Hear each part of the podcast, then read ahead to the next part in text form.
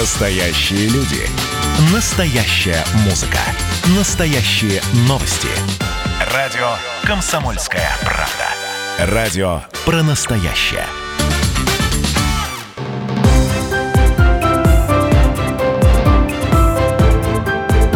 Территория культуры.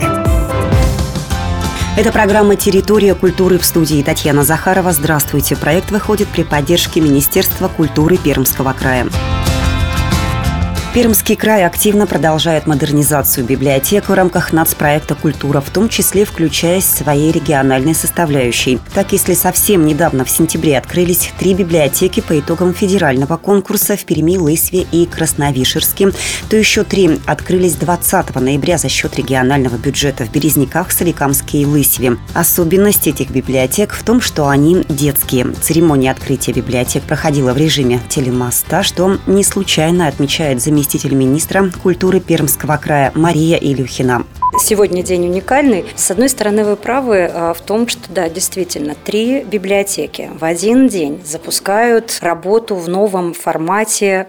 Называется это новые модельные библиотеки. Это уже словосочетание, я думаю, знакомое. Но здесь есть большое уточнение, не маленькое. Дело в том, что это три библиотеки, которые открываются за счет краевых средств. Когда началась реализация национального проекта «Культура в Пермском крае», в прошлом году, благодаря федеральным средствам, были открыты две библиотеки, обе в Перми. Это получило широкий резонанс, сильнейший отклик у всех, кто увидел, как же теперь библиотека может выглядеть по-новому, что это центр притяжения и не только возможность прийти и получить книгу, но и, в принципе, провести время, найти себе собеседника и получить пищу ту духовную интеллектуальную, которую хотелось бы. И, соответственно, когда мы проанализировали этот потрясающий опыт, возникло огромное желание а, усилить возможности, которые нам дает э, федеральный проект собственными региональными ресурсами и нашли поддержку в этой инициативе у губернатора Пермского края. И, соответственно, у нас, начиная с этого года, теперь ежегодно по три библиотеки по результатам конкурсного отбора за счет краевых средств смогут также начинать работу по новому модельному стандарту. Не каждый субъект может таким событием похвалиться. Мы в единицах. Такой апгрейд. И при том, что очень мощный апгрейд. Ну, потому что раньше библиотека была тем э, ресурсом, когда была возможность прийти, получить книгу, прочитать ее и вернуть обратно. Сегодня все-таки библиотека – это коммуникационная площадка. Это возможность познакомиться с новыми технологиями. Эти все эрфит-метки, возможность самому сдать книгу и получить ее в пользование, без э, пользования услугами библиотекарей.